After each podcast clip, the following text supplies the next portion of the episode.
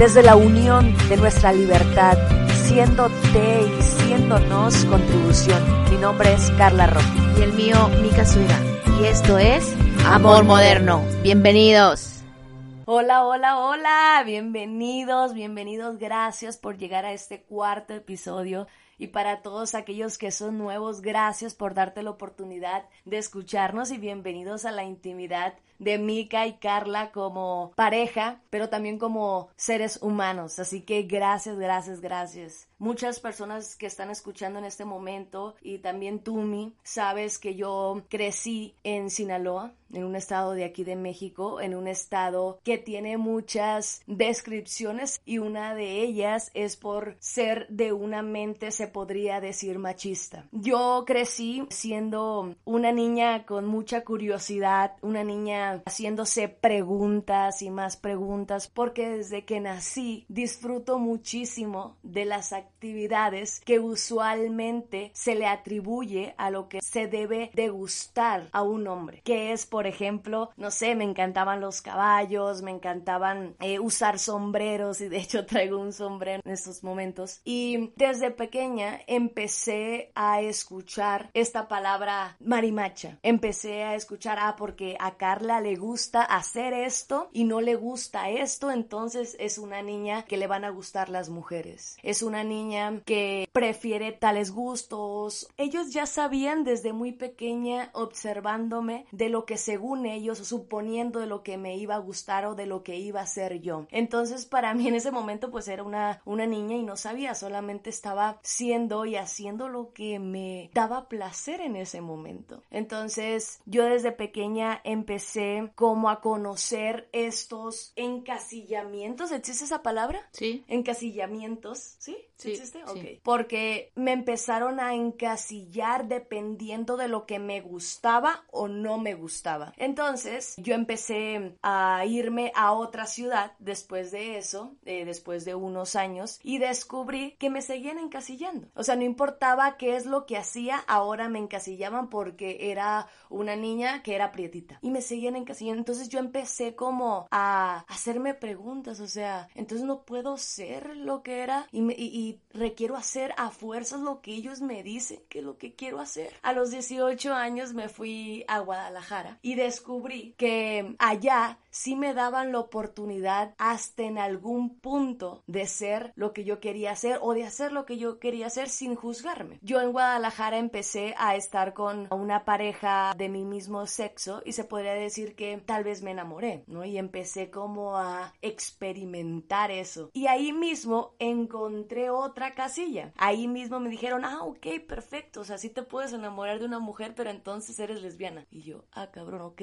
otra casilla, ok, soy lesbiana. Mm, bueno, después empecé a andar con más hombres. De hecho, yo, tú sabes eh, que yo he andado con hombres, ¿no? Con, con, personas de mi diferente sexo. E incluso me he enamorado también de uno de ellos. Entonces, después, cuando ellos supieron eso y cuando vieron como ese, esa manera de ser, ¿no? De que, ah, ok, ha estado con una mujer, pero también ha estado con un hombre, entonces es bisexual. Y otra casilla. O sea, en realidad he estado como en un cuadrado que se podría decir que ha crecido ese cuadrado o después se ha hecho triángulo o después se ha hecho, em, no sé, equilátero. Sin embargo, si te fijas, son, son líneas y sigue siendo encasillamiento. Después me fui a Canadá, digamos que son más de mente abierta, sin embargo, era la latina. Era la latina que estaba con una chica, bla, bla, bla. Entonces, yo me pregunto a mí, o sea, haciendo como esta reflexión, entonces, ¿no van a parar las personas de encasillarme? Porque yo, Carla, en esos momentos no me encasillo, porque te digo, hoy estoy enamorada de ti, pero mañana uno no sabe, porque estamos viviendo el presente. Mañana no sé si va a venir un hombre, no sé, si va a venir un transexual, no sé si va a venir alguien. Un transexual puede ser que den. ¡Claro! y, te, seduzca. Ajá, y me seduzca y puta, me enamore de su personalidad y caiga rendida. Yo no me encasillo porque yo estoy segura que lo que yo me enamoro es la personalidad y el ser humano. No sé si haya una casilla para ello, pero eso, eso reflexiono, como va a llegar un momento donde las personas no me encasillen. Pues yo pienso que, tiene que ver con el, el grupo de ideas culturales en las que cada persona vive, ¿no? Y se desenvuelve. Sin embargo, yo te quiero hacer una pregunta respecto a esto que estoy escuchando. Y es que si tú consideras que creciste en un ambiente conservador o en un ambiente, digamos que cuadrado, en cómo debería de ser la vida para ti. Bueno, contestando a tu pregunta, sí, sí creo eso porque crecí en un estado donde está súper tajante lo que hace un hombre y lo que hace una mujer. Pero, por ejemplo, me pone a pensar esta pregunta que me haces, es como me llega como esta comparación, porque yo en Sinaloa, por ejemplo, sí creo que hay una mente conservadora, pero si me paso a Guadalajara sería una mente abierta. Pero, por ejemplo, yo viví en Italia, yo, yo he vivido en Canadá, entonces si yo comparo Guadalajara a otro país, entonces Guadalajara es la mente conservadora y Canadá y otro país es la mente abierta. Yo creo que eso va dependiendo tu contexto, va dependiendo de tu mente y de dónde tú te rodeas en este caso. Por ejemplo, yo me pongo a pensar que creo que sí hay personas en Sinaloa con una mente abierta, porque su contexto, su familia ha creado una mente abierta y también muchas familias se ha transformado. Yo puedo decir con orgullo que mi familia se ha transformado, pero gracias a que una persona que amaban, o sea, yo, se le salió como de, ese, de ese contexto que ellos vivían. Ok. Y bueno, a mí me llega que tiene que ver también con el sistema, o sea, con las prácticas culturales que tenemos como mexicanos. Bueno, hablo de México porque es en el país en el que vivo. También he tenido la, la oportunidad y la, y la fortuna de estar en otros países completamente distintos del polo opuesto, donde nosotros seríamos de mente abierta, por ejemplo, en India, país donde es súper conservador y donde temas como la homosexualidad es súper penada. Si comparamos ok, podríamos decir que somos de mente abierta los mexicanos, pero yo pienso que tiene también que ver con el sistema, el sistema de creencias, las prácticas culturales que tenemos como seres humanos. En este caso, repito, México, ok. Ahora, el sistema funciona, funciona para crear, para producir resultados. Por ejemplo, yo me acuerdo que hace poco acabo de ir a una lavandería ahí cerca del departamento donde vivimos, aquí en la Ciudad de México, y entro a la lavandería. Imagínate que te transportas a los años 80. O sea, teléfonos de esos teléfonos de, de cable, las lavadoras así súper viejas. De hecho, hasta huele, huele a, a viejo porque todos los aparatos son viejos. La señora te hace una nota escrita, la calculadora súper vieja. O sea, todo para mí fue impactante porque dije, wow, o sea, el sistema no se ha renovado en esta lavandería. Sin embargo, les funciona porque yo observo todo lo que tienen, o sea, todo el contenido y es que está llena la lavandería. Hay muchísima ropa en lavandería, en tintorería. De hecho, lo que yo iba a hacer, que era lavar unos sacos, y me dijo, no, si los quieres, te los tengo hasta la siguiente semana. O sea, eso a mí me dice que tenían mucho trabajo. Pero, pues bueno, el sistema que ellos manejan les sigue funcionando. Les sigue funcionando perfectamente al grado de que para ellos no es funcional meter una computadora, meter un sistema donde tú llegues y laves tu ropa, o meter un sistema express donde te tengan que vas a lavar o lo que vas a llevar en 30 minutos. Entonces, pienso yo que así es la mente, así es la mente. Si tú te quedas donde mismo, con las mismas ideas, pensando lo mismo, pues vas a obtener los mismos resultados. Ahora, en cambio, hay otras lavanderías que tienen pues todo el sistema nuevo, computadoras, llegas y te lo tienen en 30 minutos, pagas el, el servicio express y ya está toda tu ropa y sale oliendo hasta alas de ángel, no sé, perfume de ángel, o sea, todo como súper, súper tecnológico, renovado, reinventado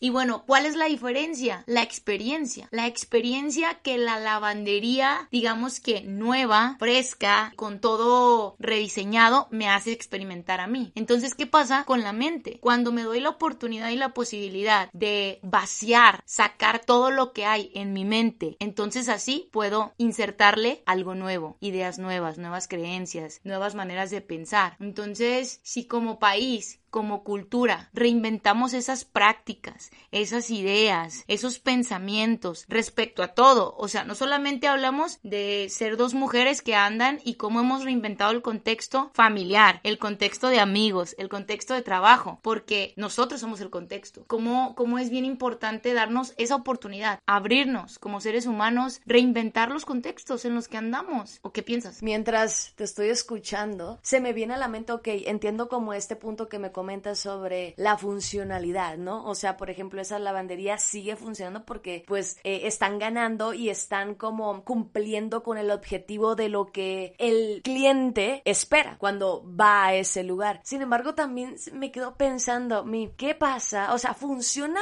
ahorita, pero ¿qué va a pasar dentro de unos años? O sea, creo yo si no te transformas, si esa lavandería no se transforma, va a llegar en un momento donde ya no va a funcionar. O sea, y también en la mente, va a llegar un momento donde no va a funcionar. O sea, yo creo que las personas o yo sigo con esta mente porque me está funcionando, pero también creo que va a llegar un momento cuando no sea así. ¿Qué pasa? O sea, yo me pongo a pensar, ¿no? Mi papá, por ejemplo, es un hombre, un hombre que tú lo ves y dices, ay, cabrón, o sea, además de guapo, es muy guapo, pero es...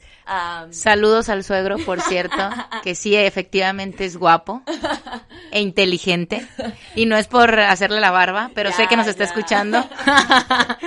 Eh, sí, es muy guapo mi papá. Pero, por ejemplo, él llega y tiene una presencia que tú dices, ay, cabrón, es como que impone, ¿sabes? Impone, ah, también tiene un corazón increíble, pero sin embargo el físico y como él usualmente se viste de botas, de sombrero, porque es ganadero, a eso se dedica y además que le encanta, se supone que es un hombre de rancho y así. Entonces, me imagino yo, en algún momento se imaginaba como, ay, mi hija, voy a llevarla al altar, ¿no? Se la voy a entregar un hombre, no sé, porque eso es donde el contexto que él había vivido y le estaba funcionando. En sus creencias hay creencias que le siguen funcionando, pero cuando esta chava, que soy yo, eh, le digo un día que me enamoré de una mujer, pues me imagino que como él me ama, él tuvo que, ya no le funcionaba esa mentalidad y él tuvo que transformarse por el amor. Sin embargo, también pienso que fue una elección que él tuvo, porque cuántos padres aún siguen y tú tienes muchos amigos y me has comentado de las experiencias que ellos han tenido, cuántos padres han elegido mejor seguir con sus creencias, no transformarse y perder la amistad o perder esa conexión con su hijo que hasta ahorita no saben qué ha sido de él. Y esto, ahorita que te escucho hablar, me, me hace pensar como en el tema de las empresas. Ahora yo voy a tomar el tema de las empresas, como como ciertas empresas, como el tema de la lavandería. Les sigue funcionando el sistema. ¿Cuántas empresas no se abren a la posibilidad, por ejemplo, de la era digital? Todo lo que está sucediendo en el tema digital. Entonces viene ahora una revolución digital. ¿Qué pasa? Que si yo tengo una empresa y me quedo con el mismo sistema que me ha funcionado durante años, va a llegar un momento, como ahora, que toda la tecnología está revolucionando, o sea, todo ya se vende por internet, todo está sucediendo por internet. O creo o me adapto al sistema a lo que está sucediendo en este momento o voy a quedar obsoleto, obsoleto en cuanto a ideas, en cuanto a producto, en cuanto a incluso al sistema. Pienso yo que es un buen momento para analizar en dónde estamos, quiénes somos y qué es lo próximo como familias, qué es lo próximo como parejas, qué es lo próximo como empresas y abrirnos a la posibilidad de vaciar la taza, vaciar la taza nuevamente para que entren un nuevo grupo de ideas o un nuevo grupo de contenido, podríamos decirlo de esa. Y la pregunta que nos vamos a hacer el día de hoy es qué tipo de mente eliges crear en este momento para tú ser un creador de contexto donde funcione para todos. O sea, un contexto que, que nos funcione a todos, no solamente que me funcione a mí, Mica, sino yo ser creadora de un contexto, por ejemplo, de mente abierta, de amor, en libertad, compasión, de vulnerabilidad, de entendimiento, pero no solamente contigo, en pareja, sino también con mi familia, también con mis amigos, a donde yo vaya, yo soy el contexto. Yo soy ese contexto de mente abierta. ¿Y qué va a suceder? Pues que inspiro a otros a que sean este contexto. Pero me llega a mí que esto que me, me estás diciendo no va a ser fácil. O sea, y no es fácil. Porque, por ejemplo, mis papás crearon un contexto para mí. Lo crearon y muchas de las creencias y muchos de los valores que yo tengo son inspirados por ellos. Sin embargo, yo tengo otra chamba. Yo tengo otra chamba que es la chamba de crear un contexto y así yo decido tener una familia, decido tener hijos, crear un contexto. Y en este mismo momento estoy creando un nuevo contexto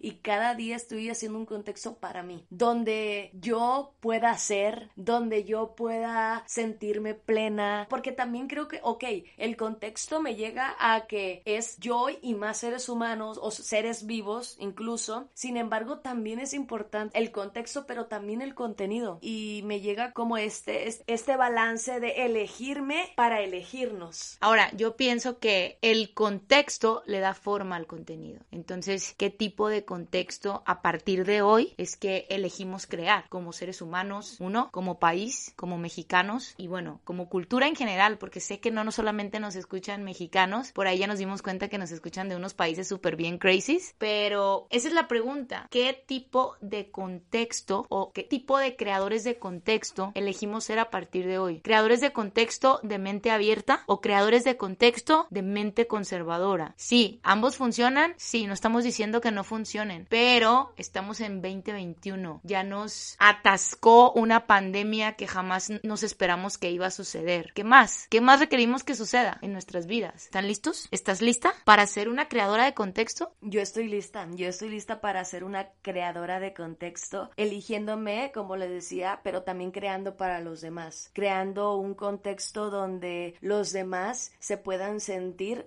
como yo me siento en estos momentos. Gracias y agradezco, gracias a que mis padres, gracias a que mis hermanos lograron y estaban dispuestos y siguen dispuestos a transformar sus ideas, sus creencias, su manera de ver las cosas, de opinar al respecto, gracias a que ellos decidieron, eligieron viéndose y también viéndome. Entonces yo estoy súper dispuesta a seguir creando contextos donde funcione para todos. Contextos donde funcione para todos. Ese es el juego que nosotras elegimos vivir desde ahora. Así que nos vemos. Besos a todos. Y esto es Amor, moderno. Te amo.